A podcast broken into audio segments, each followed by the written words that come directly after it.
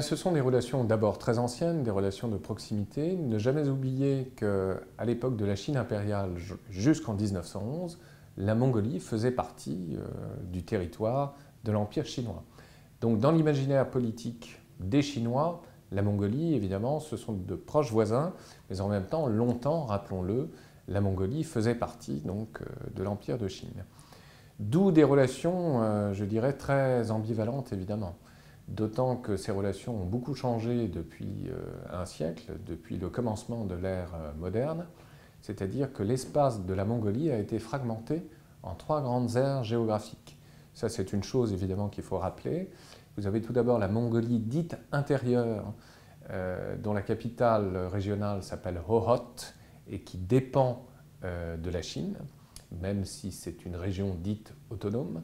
Vous avez euh, en deuxième lieu la Mongolie extérieure, capitale Ulaanbaatar, et la Mongolie extérieure jusqu'en 1991 était un protectorat de l'Union soviétique. Et donc en 1991, suite à l'effondrement de l'URSS, eh bien, la Mongolie proclame son indépendance. Et enfin, vous avez une troisième Mongolie qui ne dit pas son nom, c'est ce que l'on appelle la Bouriassie, capitale Irkoutsk, près du lac euh, de Baïkal, qui se trouve donc euh, à l'extrême ouest du commencement euh, de la Sibérie et qui dépend aujourd'hui de la Fédération de Russie. Donc, finalement, trois très vastes territoires. Et si l'on s'en tient aux relations entre la Chine et la Mongolie extérieure, la Mongolie extérieure, c'est 3 millions d'habitants. Donc un pays sous-peuplé, certes, mais un pays extrêmement riche sur le plan minier. Pratiquement tout le tableau de Mendeleïev euh, s'y trouve représenté dans ses sous-sols. Hein. Donc évidemment, c'est un pays convoité tantôt par les Russes qui traditionnellement euh, ont évidemment une part d'intéressement dans la région, mais aussi les Chinois. Et donc, euh, en même temps, ces relations entre Pékin et Ulaanbaatar ne sont pas très bonnes d'une manière générale.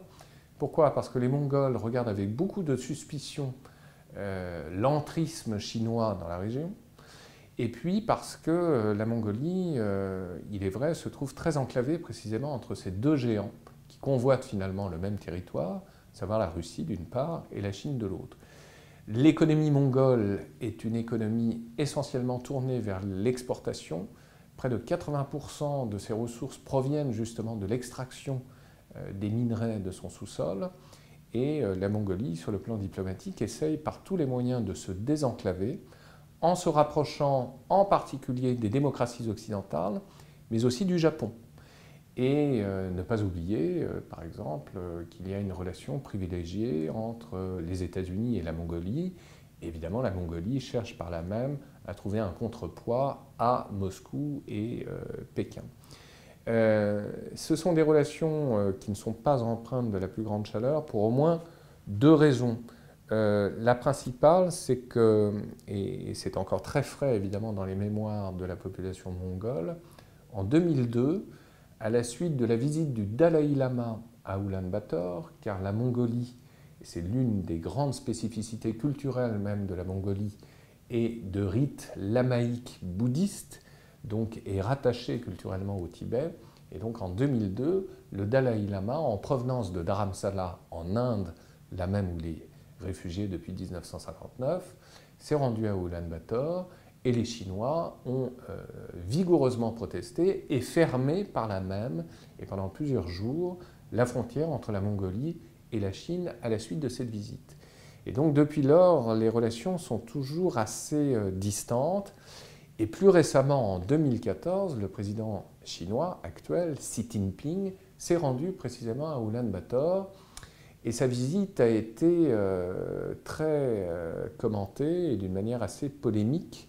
Pourquoi? Parce que Xi Jinping a commencé euh, son discours officiel en citant un poème d'un grand poète national mongol du début du XXe siècle, le dénommé Natsa George, qui s'intitule Mon pays en langue mongole. Et mon pays, évidemment, prononcé comme tel dans la bouche d'un dirigeant chinois, c'était une façon à peine déguisée de revendiquer la Mongolie comme faisant partie d'un vaste territoire chinois.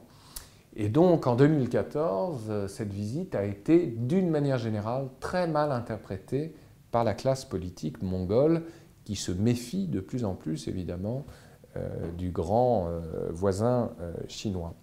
Alors, rappelez que c'est sans doute un handicap, évidemment, pour la Mongolie dans ses rapports immédiats avec ce grand voisin qu'est la Chine, mais ça peut être une formidable opportunité également pour les pays occidentaux, et notamment la France, euh, qui aurait sans doute euh, là euh, des opportunités de marché tout à fait considérables dans le domaine notamment de l'extraction des minerais divers, sachant que les potentialités sur le plan économique sont absolument gigantesques.